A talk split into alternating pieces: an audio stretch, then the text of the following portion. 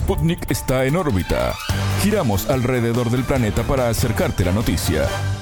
Desde Montevideo comienza el informativo de Sputnik. Es un gusto recibirlos. Los saludan Martín González y Alejandra Patrone. Es un gusto recibirlos. Nuestros títulos ya están en órbita. Comienza en órbita. Una selección de noticias para que sepas lo que realmente importa. Titulares. Integración. Se inauguró la tercera cumbre de cancilleres de la CELAC y de la Unión Europea.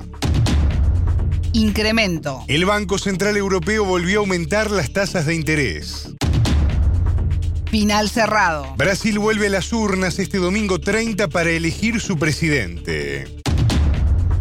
Acusación. El expresidente ruso Dmitry Medvedev dijo que Estados Unidos usa las vidas ucranianas como moneda de cambio. Entre vecinos. Israel aprobó el acuerdo sobre demarcar la frontera marítima con el Líbano. Avances en Colombia. Continúan las repercusiones tras la aprobación por parte del Congreso de la Ley de Paz Total. Estos fueron los titulares. Vamos al desarrollo de las noticias. El mundo gira y en órbita te trae las noticias. Noticias. En bloque. En Argentina se realizó la tercera cumbre de cancilleres de la Comunidad de Estados Latinoamericanos y Caribeños, la CELAC, y de la Unión Europea. El ministro de Exteriores anfitrión, Santiago Cafiero, resaltó en diálogo con Sputnik el regreso de la reunión de este mecanismo tras cinco años de ausencia. El jerarca ponderó además la importancia del evento en la práctica del multilateralismo frente a desafíos como la pospandemia y los efectos del conflicto en Ucrania. Previamente, el jefe de Estado, Alberto Fernández, inauguró el evento. El mandatario, quien ostenta la presidencia pro tempore del organismo, propuso hablar sobre la injusticia del sistema internacional evidenciada en la pandemia. Fernández advirtió que después de la crisis del COVID-19 el proceso de desigualdad podría agravarse y señaló que en esto Europa tiene un rol central. El presidente llamó a no permitir que una nueva bipolaridad se instale en el mundo. En órbita dialogó con el corresponsal de Sputnik en Buenos Aires, Juan Lechman. El periodista resaltó el posicionamiento de Fernández durante su discurso. Alberto Fernández, exactamente como presidente pro tempore de la CELAC, habló ante los cancilleres de ambos bloques y, en primer lugar, destacaría su expresión a favor del multilateralismo. Dijo que de una vez por todas es hora de unir fuerzas y de no caer en mundos de discursos únicos, que hay que respetar la multilateralidad para crecer juntos. Eh, por otro lado, hizo un llamado de atención y de reflexión en Latinoamérica y afirmó que no hay que apoyar eh, la falta de respeto a la democracia ni al veredicto popular, eh, ni la tergiversación de los procesos electorales en marcha, en referencia, por supuesto, a las elecciones en Brasil, donde Lula da Silva enfrenta al actual presidente Jair Bolsonaro. En tercer lugar, destacaría su llamamiento en el análisis de la geopolítica global. Dijo que no debemos permitir que una nueva bipolaridad se instale en el mundo. Eh, destacó que la pandemia debe ser la gran oportunidad a nivel global para empezar a cambiar esta tendencia. Lechman resumió por dónde pasan los puntos centrales de esta cumbre conjunta de cancilleres de la CELAC y de la Unión Europea. Me parece que los puntos claves irán por la integración a nivel comercial del mundo, eh, particularmente sobre el tema del multilateralismo que resaltaba el mandatario argentino. Creo yo que ahí se tenderá hacia eh, la construcción de puentes entre ambos bloques, tanto la CELAC como la Unión Europea, para intentar escapar a esta bipolaridad que identificaba el presidente argentino, presidente pro tempore de la CELAC, y así integrarse más a nivel global en el marco del comercio en un mundo cada vez más bipolar. Según indicó el corresponsal de Sputnik, en lo que refiere a Argentina, el país apostó por un desarrollo de la CELAC como bloque. Como puntos claves, te diría, por un lado, me parece que el desarrollo integrado, como el bloque de la, de la CELAC, funcionar como un bloque, creo que ahí también va a tener mucha importancia el resultado de las elecciones en Brasil, tanto por la CELAC como también por el Mercosur, donde el oficialismo argentino intenta restablecer ese, orden que se supo construir hace unos años. Me parece además que todo esto debe estar enmarcado en la negociación que tiene Argentina con el Fondo Monetario Internacional, los organismos internacionales de créditos. Creo yo que eso es una instancia ineludible a la hora de analizar esta cumbre, sobre todo teniendo en cuenta que se lleva a cabo en Argentina y el tema principal que copa la agenda a nivel nacional pasa por estos puntos. Escuchábamos al corresponsal de Sputnik en Buenos Aires, Juan Lechman. Medidas. El Banco Central Europeo volvió a aumentar las tasas de interés. La institución busca controlar la inflación ante la amenaza de una próxima recesión. La presidenta del banco, la exdirectora del Fondo Monetario Internacional, Christine Lagarde, reconoció que la economía de la eurozona se debilitará a inicios del próximo año. La inflación está reduciendo los ingresos reales de las personas, eleva los costos de las empresas y frena el gasto y la producción, declaró. El Banco Central Europeo elevó sus tasas de interés de referencia en tres cuartos de punto porcentual.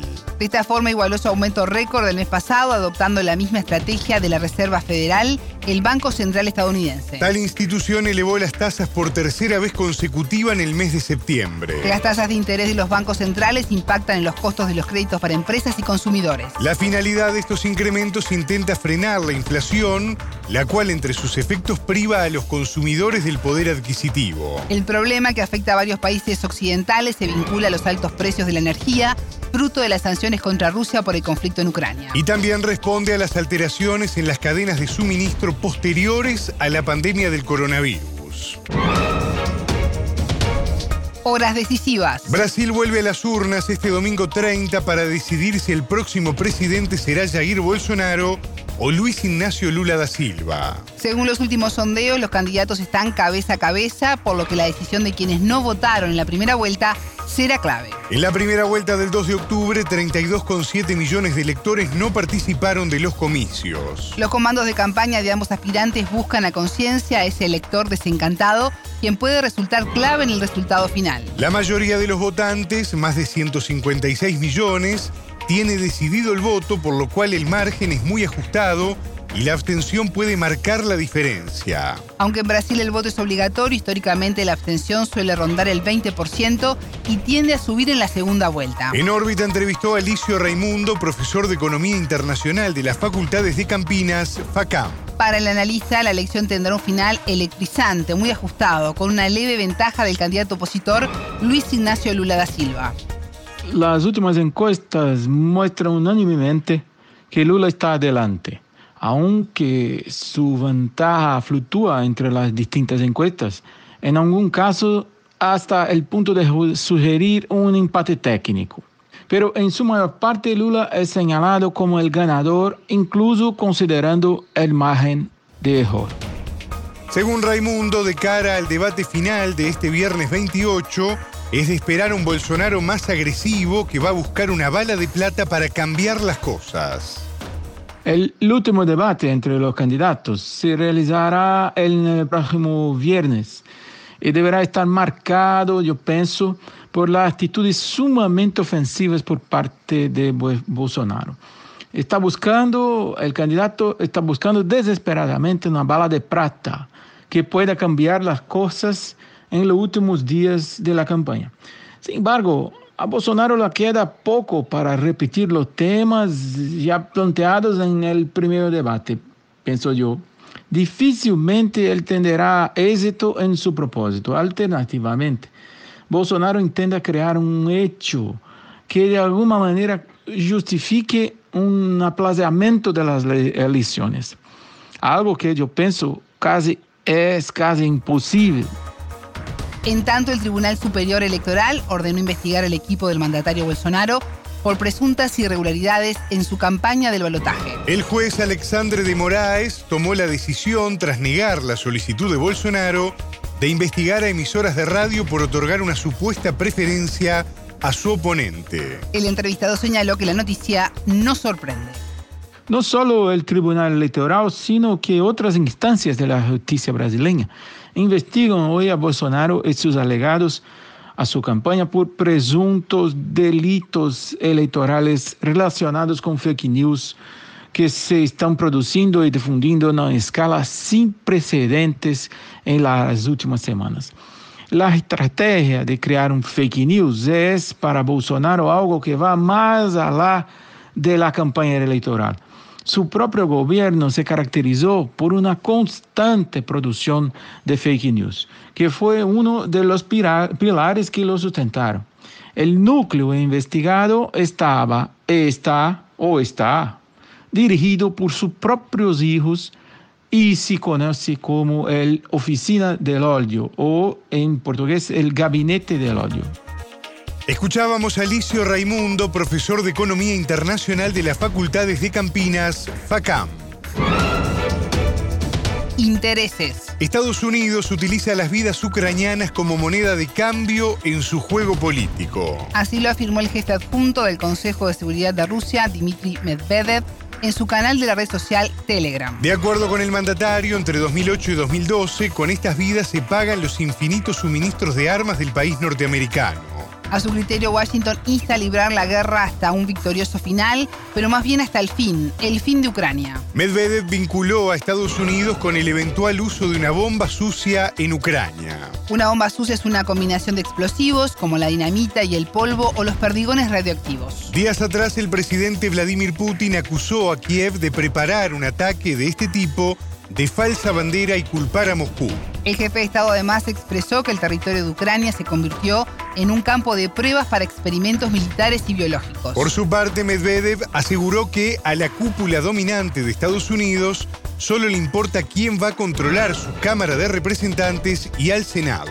El 8 de noviembre la potencia norteamericana tendrá sus elecciones de medio término. En estos comicios se renueva un gran número de escaños en el Senado en la Cámara de Representantes y en gobernaciones estatales. La elección cobra relevancia al observarse como una instancia de apoyo o castigo a la administración presidencial, en este caso la demócrata de Joe Biden. En tanto, Medvedev afirmó que en el conflicto en Ucrania también sufren los rusos, pero la diferencia consiste en que estos serán vengados.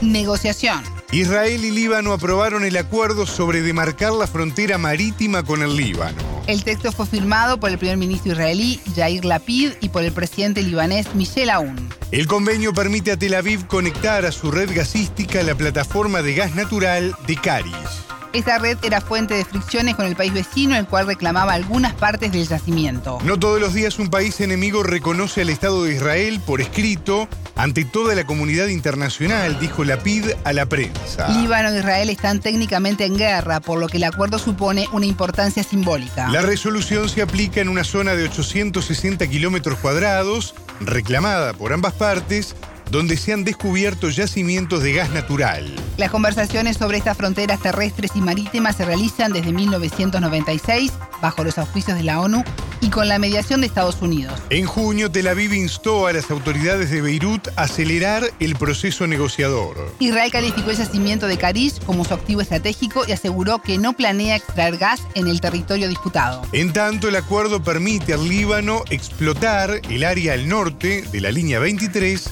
incluido el campo de Cana.